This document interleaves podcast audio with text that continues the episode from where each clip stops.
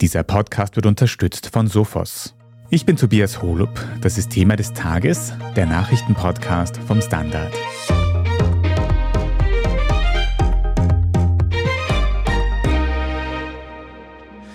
Hohe Lebenskosten, ein kriselndes Gesundheitssystem und ratlose Politik. Immer mehr Menschen in Österreich haben Angst, dass durch die aktuellen Krisen ein gesellschaftlicher Abstieg droht. Es ist die Angst, dass es nicht mehr aufwärts geht in Zukunft, dass man sich weniger leisten kann oder dass es einem schlechter geht als den Eltern, dass das Gleiche für die eigenen Kinder gilt. Und es ist die Angst irgendwie, dass Träume zerplatzen, glaube ich. Dabei wird immer wieder auch der Begriff der sogenannten Mittelschicht genutzt. Auch sie wäre neuerdings in Gefahr. Aber was bedeutet Mittelschicht eigentlich? Darüber sprechen wir heute. Wir schauen uns an, wie groß die Mitte der Gesellschaft in Österreich wirklich ist und ob ihre Abstiegsängste berechtigt sind. Gerald John, du bist Innenpolitikredakteur hier beim Standard und hast dich in letzter Zeit intensiv mit den Sorgen der sogenannten Mittelschicht beschäftigt. Das ist ein Wort, das man in letzter Zeit sehr oft hört, aber von dem ich gar nicht so genau weiß, was es eigentlich bedeutet. Kann man diese Mittelschicht irgendwie konkret definieren? Ja, also ich fürchte, da muss ich jetzt zwei Sätze zumindest ein bisschen technisch werden. Also wenn man der internationalen Organisation OECD folgt, dann gehören alle Personen zur Mittelschicht, deren verfügbares Einkommen zwischen 75 und 200 Prozent des Medianeinkommens liegt. Also verfügbares Einkommen heißt nach Steuern und nach Sozialleistungen, das, was sie wirklich zum Leben haben. Da gibt es unterschiedliche Zahlen, die sich da bemessen, sind nicht alle ganz aktuell, aber als Faustregel kann man ungefähr so sagen, wenn man so 20.000 bis 60.000 zur Verfügung hat, zählt man zur Mittelschicht.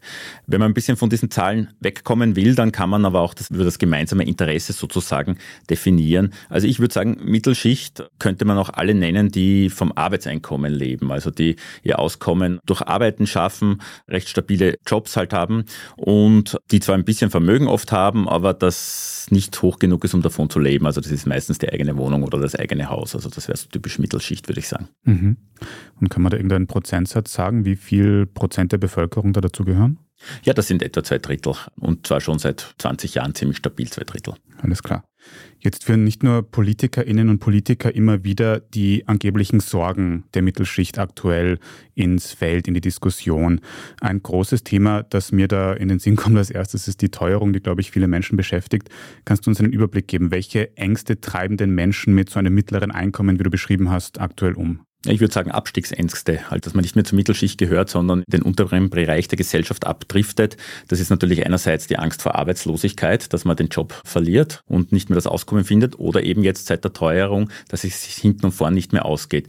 Jetzt muss man sagen, ich glaube jetzt nicht, dass es jetzt das typische Mittelschicht-Schicksal ist, dass die Menschen von heute auf morgen wegen der Teuerung zum Sozialmarkt einkaufen gehen müssen. Da gibt es dann schon oft noch Buffer, andere Dinge, wo man sich einschränken kann, abseits der Lebensnotwendigkeiten. Aber es ist die Angst, dass es nicht mehr aufwärts geht in Zukunft, dass man sich weniger leisten kann oder dass es einem schlechter geht als den Eltern, dass das Gleiche für die eigenen Kinder gilt, dass man denen nichts hinterlassen kann. Und es ist die Angst irgendwie, dass Träume zerplatzen, glaube ich. Also, dass man sich mehr erwartet hat und dass jetzt so die Perspektive, dass man sich doch einen schönen Wohlstand aufbauen kann, irgendwie zu zerbersten scheint. Hm. Das ist so eine große, abstrakte Angst, die wir, glaube ich, alle ein bisschen haben. Und gerade wie du zuerst beschrieben hast, in dieser Mittelschicht sind nicht unbedingt große Puffer da, dass man vieles ausgleichen kann. Deswegen ist die da vielleicht größer. Aber kann man das auch irgendwie nachweisen? Also kann man das in Statistiken ablesen, dass die Mittelschicht droht, in eine Armut abzurutschen? Naja, für die Inflationskrise ist noch keine abschließende Bilanz möglich. Ja? Also zuerst auf jeden Fall einmal haben die höheren Preise natürlich Kaufkraft gekostet, aber es gab dann viele staatliche Ausgleichsmaßnahmen auch. Da werden wir dann später noch mehr reden.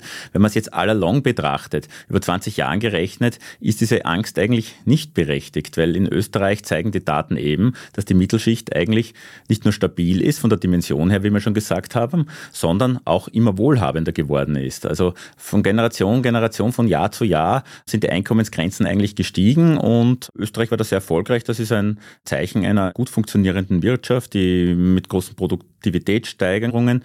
Man liest zwar schon immer wieder Schlagzeilen, dass die Mittelschicht erodiert, also nach unten quasi ein bisschen ausrinnt, aber das ist in Deutschland und nicht in Österreich. In Österreich ist es stabil geblieben. Okay, also in Deutschland ist es tatsächlich so. In Deutschland ist es so, dass die Mittelschicht seit vielen Jahren im Schrumpfen begriffen ist.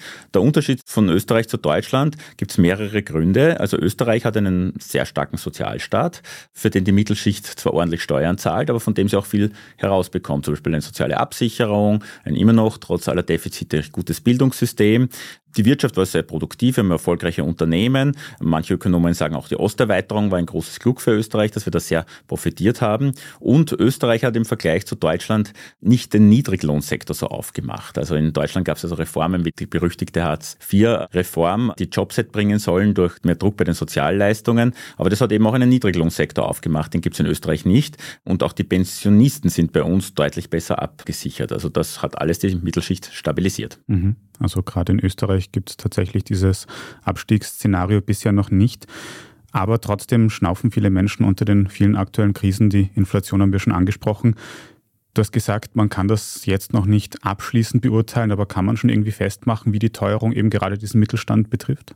Ja, also am Anfang hat es natürlich real Einkommensverluste gegeben. Also das hat jeder gemerkt, der in den Supermarkt geht. Die Dinge werden exorbitant teuer, die Mieten sind gestiegen und das Einkommen ist vorerst einmal gleich geblieben. Also da hat man natürlich Einbußen gehabt. Jetzt muss man das allerdings längerfristig betrachten. Da gibt es Untersuchungen zum Beispiel, also die beste Untersuchung stammt vom Budgetdienst des österreichischen Parlaments. Ja. Die Regierung hat ja einerseits Hilfen ausgegeben und andererseits gab es dann eben auch Lohnsteigerungen. Also die Gewerkschaft war sehr erfolgreich bei den Kollektivverhandlungen, finde ich. Also es gab Abschlüsse, die durchaus über der Inflationsrate gelegen sind und das ist gerade für den Mittelstand wichtig. Der profitiert zum Teil ein bisschen natürlich auch von den staatlichen Förderungen. Da gab es schon ein paar Dinge, die dazu geschneidert waren auf ihn, aber vor allem auch durch die Lohnsteigerungen. Jetzt kommt der Budgetdienst zum Schluss, dass eigentlich für 2022 über alle Einkommensgruppen die Teuerung durch diesen Mix mehr oder minder abgefangen wurde. Da muss man dazu sagen, das ist natürlich ein Durchschnittswert. Das gilt jetzt nicht für jede Lebenssituation gleich. Kommt darauf an, wie man wohnt, welche Wohnkosten, welche Energiekosten hat, ob man Kinder hat oder nicht. Das kann ziemlich variieren. Und man muss sagen, das ist erst im Nachhinein geschehen. Also das ist wichtig, darauf hinzuweisen. Zuerst gab es einmal diese Einbußen, die dann natürlich eben diese Abstiegsängste auch getriggert haben. Und im Nachhinein wurde dann einiges abgegolten. Für 2023 in dieser Projektion, die ja noch nicht abgeschlossen sein kann für dieses Jahr, fürs laufende Jahr, schaut es allerdings auch so aus, als würden die Einkommensverluste nicht ganz kompensiert werden können. Aber da warten wir noch auch auf ein abschließendes Urteil sozusagen. Und wir müssen uns anschauen, wie die Inflation sich wirklich entwickelt noch. Ein anderes Thema, das wir auch schon kurz angesprochen haben, das gerade in der Mittelschicht sehr relevant ist, ist das Thema Wohnen, vielleicht auch Eigenheim, wo du gesagt hast, dass es für viele Menschen sehr schwierig ist, sich ein Eigenheim vielleicht anschaffen zu können. Wie entwickelt sich das? Was steht da am Horizont? Ja, eben, das habe ich gemeint. Es kommt immer darauf an, auf die eigene Lebenssituation, wenn die Teuerung trifft. Und nun ist es so, dass ein klassischer Traum der Mittelschicht ist, sich etwas Eigenes aufzubauen, glaube ich. Also eine eigene Wohnung oder ein Häuschen im Grünen mit Garten. Das wollen einfach viele Menschen. Und das ist definitiv schwieriger geworden. Das liegt jetzt nicht unbedingt nur an der Teuerungswelle, denn die Immobilienpreise sind schon davor massiv gestiegen. Also ich habe mir rausgesucht, also im Jahr 2021 schon, bevor die große Inflation gekommen ist, um 11,8 Prozent allein in dem Jahr. Das ist natürlich ein Wert, mit dem die Lohnsteigerungen nicht mitgekommen sind. Also man hat ums Geld immer weniger Immobilie kaufen können, sozusagen.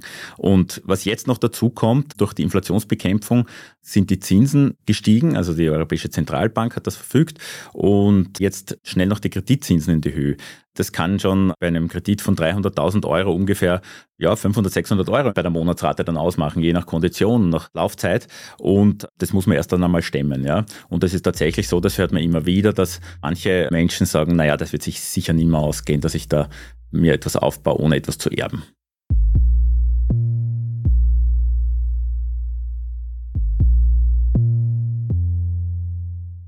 Gerade über dieses Thema Kreditzinsen haben wir gestern erst eine große Podcast-Folge gemacht, die können wir auch nochmal verlinken. Wir sprechen jetzt dann gleich noch über die Probleme, die es aktuell im Gesundheitswesen auch gibt und darüber, welche Antworten die Politik in Österreich darauf hat oder nicht hat.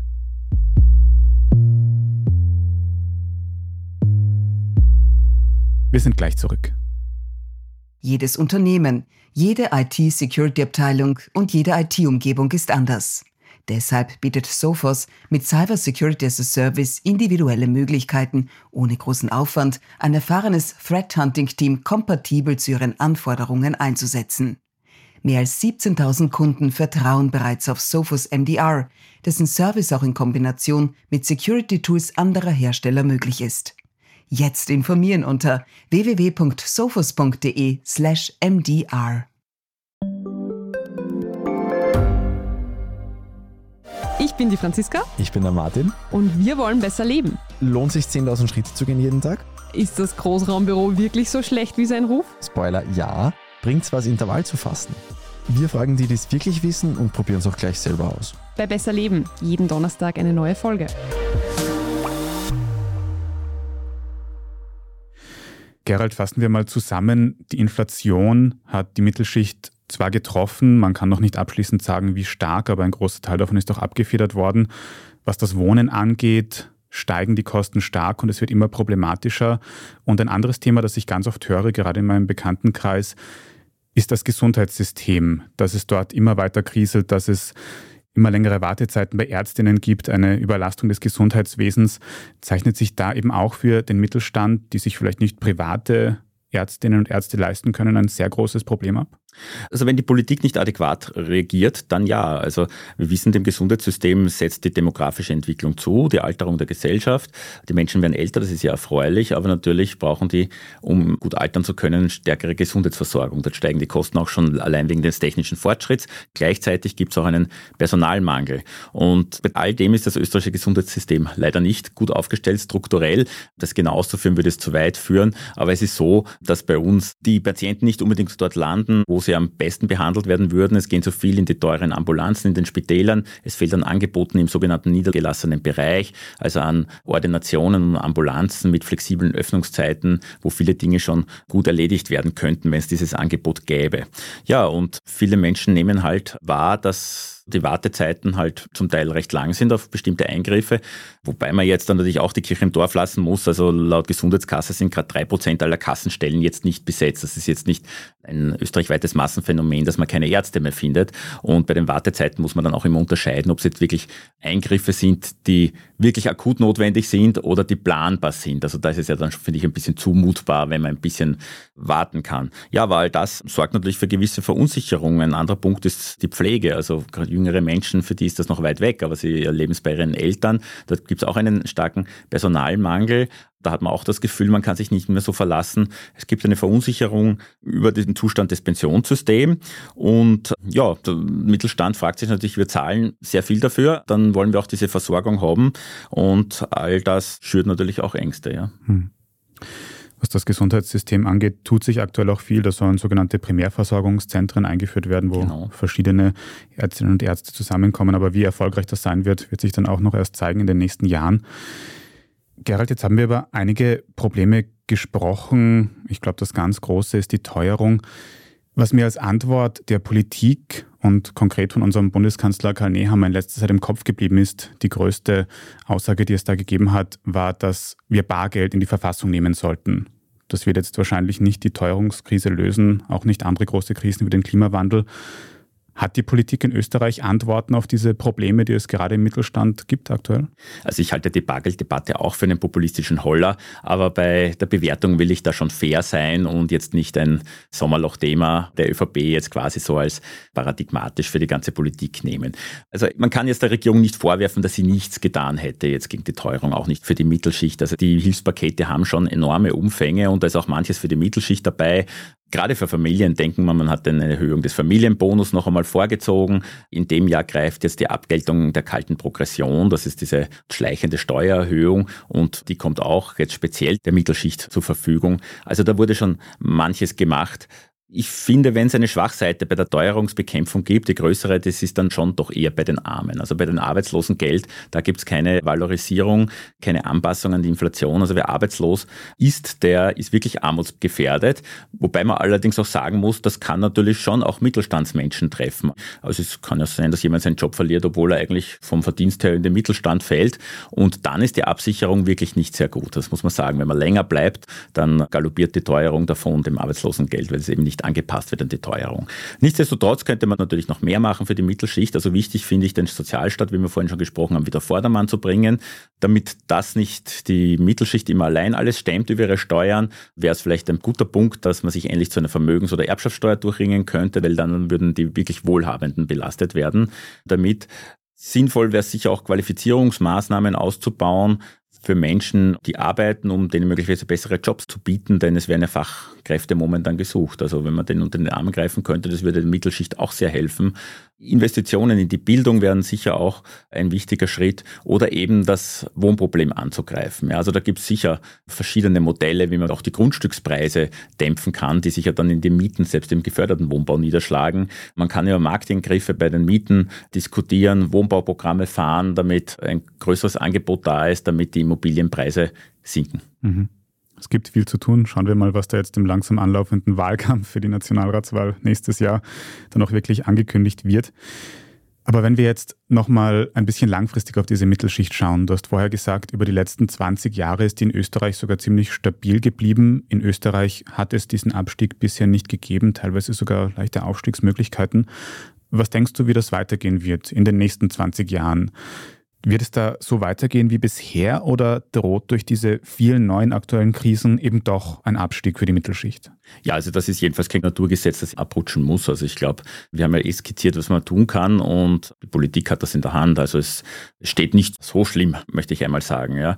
Wie das mit der Teuerung ist, das werden wir dann sehen, wie die Bilanz dann am Ende ausschaut. Aber es gibt durchaus auch einige Anzeichen für Gründe für Optimismus. Also wir haben eine Arbeitskräfteknappheit momentan. Ja. Also das Arbeitslosenproblem, eine Angst, eine klassische Angst, arbeitslos zu werden für die Mittelschicht, das wird wahrscheinlich immer kleiner werden. Und Arbeitskräfteknappheit heißt auch, dass man Chancen auf gute Jobs hat. Ja, wie gesagt, Qualifizierungsmaßnahmen wären da vielleicht ein guter Punkt. Und was man jetzt nicht vergessen darf, es ist immer so, dass die Lohnerhöhungen, die Lohnsteigerungen zwölf Monate hinterherhinken beim Kollektivvertrag. Das war jetzt ein Problem, da war die Inflation da und dann kommt irgendwann zwölf Monate die Lohnsteigerung und da hat man dann einen großen Gap. Aber die nächsten Kollektivverträge richten sich nach der sehr hohen Inflation, die zuletzt war in den zwölf Monaten davor. Und zu dem Zeitpunkt, wo dann die Kollektivverträge angehoben werden, wird die Inflation laut Prognosen schon niedriger sein.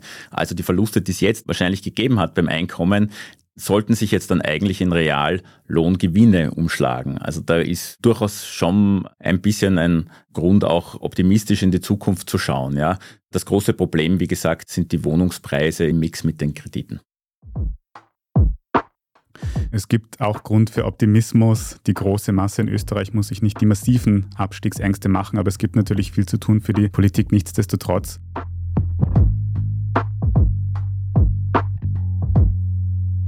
Vielen Dank, dass du uns da heute einen Überblick gegeben hast, Gerald John.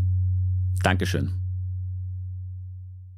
Wir machen jetzt dann gleich noch weiter mit unserer Meldungsübersicht und sprechen unter anderem über eine mögliche Anklage gegen Ex-Kanzler Sebastian Kurz. Wenn Sie in der Zwischenzeit die journalistische Arbeit, die wir hier beim Standard machen, unterstützen möchten, dann können Sie zum Beispiel ein Standard-Abo für die gedruckte Zeitung abschließen. Man kann auch für die Website ein Abo abschließen oder wenn Sie unseren Podcast Thema des Tages auf Apple Podcasts hören, dann kann man dort ein paar Euro für ein sogenanntes Premium-Abo zahlen und Sie in Zukunft ohne Werbung hören und vor allem sehr unterstützen. Also vielen Dank dafür. Wir sind gleich wieder da. Jedes Unternehmen, jede IT-Security-Abteilung und jede IT-Umgebung ist anders. Deshalb bietet Sophos mit Cyber Security as a Service individuelle Möglichkeiten, ohne großen Aufwand ein erfahrenes Threat Hunting Team kompatibel zu ihren Anforderungen einzusetzen. Mehr als 17.000 Kunden vertrauen bereits auf Sophos MDR, dessen Service auch in Kombination mit Security Tools anderer Hersteller möglich ist. Jetzt informieren unter www.sophos.de/mdr. slash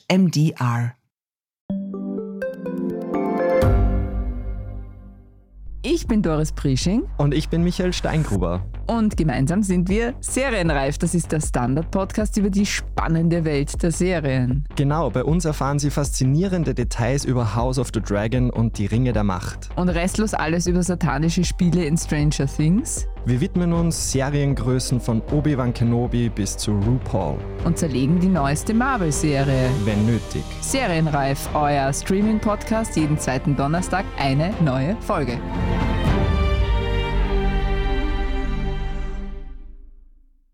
Und hier ist, was Sie heute sonst noch wissen müssen. Erstens, die Entscheidung über eine mögliche Anklage gegen Ex-Kanzler Sebastian Kurz dürfte gefallen sein, das hat die Korruptionsstaatsanwaltschaft bestätigt. Es geht um den Vorwurf der Falschaussage vor dem Ibiza-U-Ausschuss. Kurz bestreitet das und es gilt die Unschuldsvermutung. Wegen der Prominenz von Kurz musste das entsprechende Vorhaben im Justizministerium geprüft werden. Dort ist es mehrere Monate lang gelegen. Jetzt wurde das Ergebnis der Staatsanwaltschaft mitgeteilt. Ob Kurz nun tatsächlich angeklagt wird, will die Staatsanwaltschaft in Kürze bekannt geben. Zuvor muss noch sein Anwalt informiert werden. JuristInnen rechnen damit, dass es zu einer Anklage kommt, denn die Staatsanwaltschaft sieht Widersprüche zwischen der Aussage von Kurz und sichergestellten Chatnachrichten. Damit es schlussendlich zu einer Verurteilung kommt, müsste allerdings ein bewusster Vorsatz dahinter nachgewiesen werden. Zweitens, der SPÖ-Vorsitzende Andreas Babler hat angekündigt, noch im August eine Nationalrats-Sondersitzung zum Thema Teuerung anzusetzen, und zwar gemeinsam mit der FPÖ. Dabei sollen Maßnahmen gegen die Teuerung gefordert werden, unter anderem ein Mietpreisdeckel, verpflichtende Zinsen für SparerInnen und eine niedrigere Mehrwertsteuer auf Lebensmittel. Bisherige Antiteuerungsmaßnahmen der Regierung bezeichnet Babler als nicht ausreichend. Auch die FPÖ hat mittlerweile den Antrag auf eine Nationalratssondersitzung bestätigt. Sie sagt, dass die Teuerung getrieben werden würde durch die Corona-Pandemie, durch Neutralitätsfeindlichkeit und durch Maßnahmen gegen den Klimawandel. Trotz des gemeinsamen Antrags hat FPÖ-Chef Herbert Kickel auch gegen die SPÖ ausgeteilt. Er spricht von einer Doppelmoral und davon, dass die SPÖ williger Erfüllungsgehilfe für die Regierung gewesen sei. Die Nationalratssondersitzung soll laut SPÖ und FPÖ noch im August stattfinden. Ob die geforderten Maßnahmen dann umgesetzt werden, ist allerdings sehr fraglich. Immerhin haben ÖVP und Grüne noch immer eine Regierungsmehrheit im Nationalrat. Drittens, die Social-Media-Plattform TikTok hat angekündigt, bald alle Daten von europäischen Nutzerinnen auch in Europa zu speichern. Bisher waren die Daten auf internationalen Serverfarmen abgelegt, zum Beispiel in den USA oder in Singapur in Südostasien. Nun sollen die Daten auf drei Datencenter in Irland und Norwegen überführt werden. Das sei aber sehr aufwendig, wie die Verantwortlichen sagen, und werde deshalb noch bis Ende 2024 dauern. TikTok kommt ja immer wieder in Kritik, Daten an die Behörden in China weiterzugeben. Und auch bei der Moderierung von Inhalten, die auch schädlich sein können, gibt es häufig Probleme. Zuletzt zum Beispiel im Vorfeld des Anschlags auf die Pride Parade in Wien. In einigen Regierungsorganisationen, zum Beispiel der Europäischen Kommission oder dem Innenministerium in Österreich, wurde TikTok auf Diensthandys deshalb bereits verboten. Und viertens, heute am Donnerstagabend startet das Frequency Festival in St. Pölten. An den drei Festivaltagen werden dieses Jahr Musikacts wie die Ärzte, Macklemore, Imagine Dragons, Kraftklub oder Armin van Buren auftreten, zusammen mit vielen kleineren Musikerinnen und Musikern. Die Tagespässe dafür sind schon ausverkauft. Es gibt allerdings noch einzelne Tickets für das ganze Festival oder auch VIP-Karten. Für die nächsten drei Tage sind in St. Pölten heiße Temperaturen um die 30 Grad angesagt. Alle, die hingehen, also bitte unbedingt nicht aufs Wasser trinken vergessen. Reportagen und Rezensionen vom Frequency können Sie dann auf der Standard.at nachlesen und dort finden Sie auch alles weitere zum aktuellen Weltgeschehen. Wenn Sie jetzt noch nicht genug von Standard Podcasts haben, dann habe ich heute gleich zwei Tipps für Sie. In unserem Schwesterpodcast Besser Leben geht es darum, was man bei den aktuell heißen Temperaturen tun kann, um die Wohnung gut herunterzukühlen. Und im Podcast Serienreif gibt es Serien- und Filmtipps für die nächsten Monate. Serienreif und Besser Leben finden Sie überall, wo es Podcasts gibt. Falls Sie für das Standard Podcast Team irgendwelche Anregungen oder auch Feedback haben, dann schicken Sie gerne eine Mail an podcast.derstandard.at. Und wenn Ihnen diese Folge von Thema des Tages gefallen hat, dann abonnieren Sie uns am besten gleich auf Ihrer liebsten Podcast-Plattform, dann verpassen Sie auch keine weitere Folge mehr. Gute Bewertungen oder nette Kommentare helfen uns auch sehr weiter, also vielen Dank dafür. Ich bin Tobias Holub und die inhaltliche Vorbereitung für diese Folge hat Scholt Wilhelm übernommen. Vielen Dank von uns allen fürs Zuhören und bis zum nächsten Mal.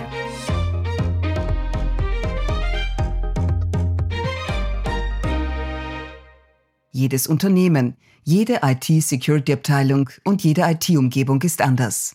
Deshalb bietet Sophos mit Cyber Security as a Service individuelle Möglichkeiten, ohne großen Aufwand ein erfahrenes Threat Hunting Team kompatibel zu ihren Anforderungen einzusetzen. Mehr als 17.000 Kunden vertrauen bereits auf Sophos MDR, dessen Service auch in Kombination mit Security Tools anderer Hersteller möglich ist. Jetzt informieren unter www.sophos.de/mdr.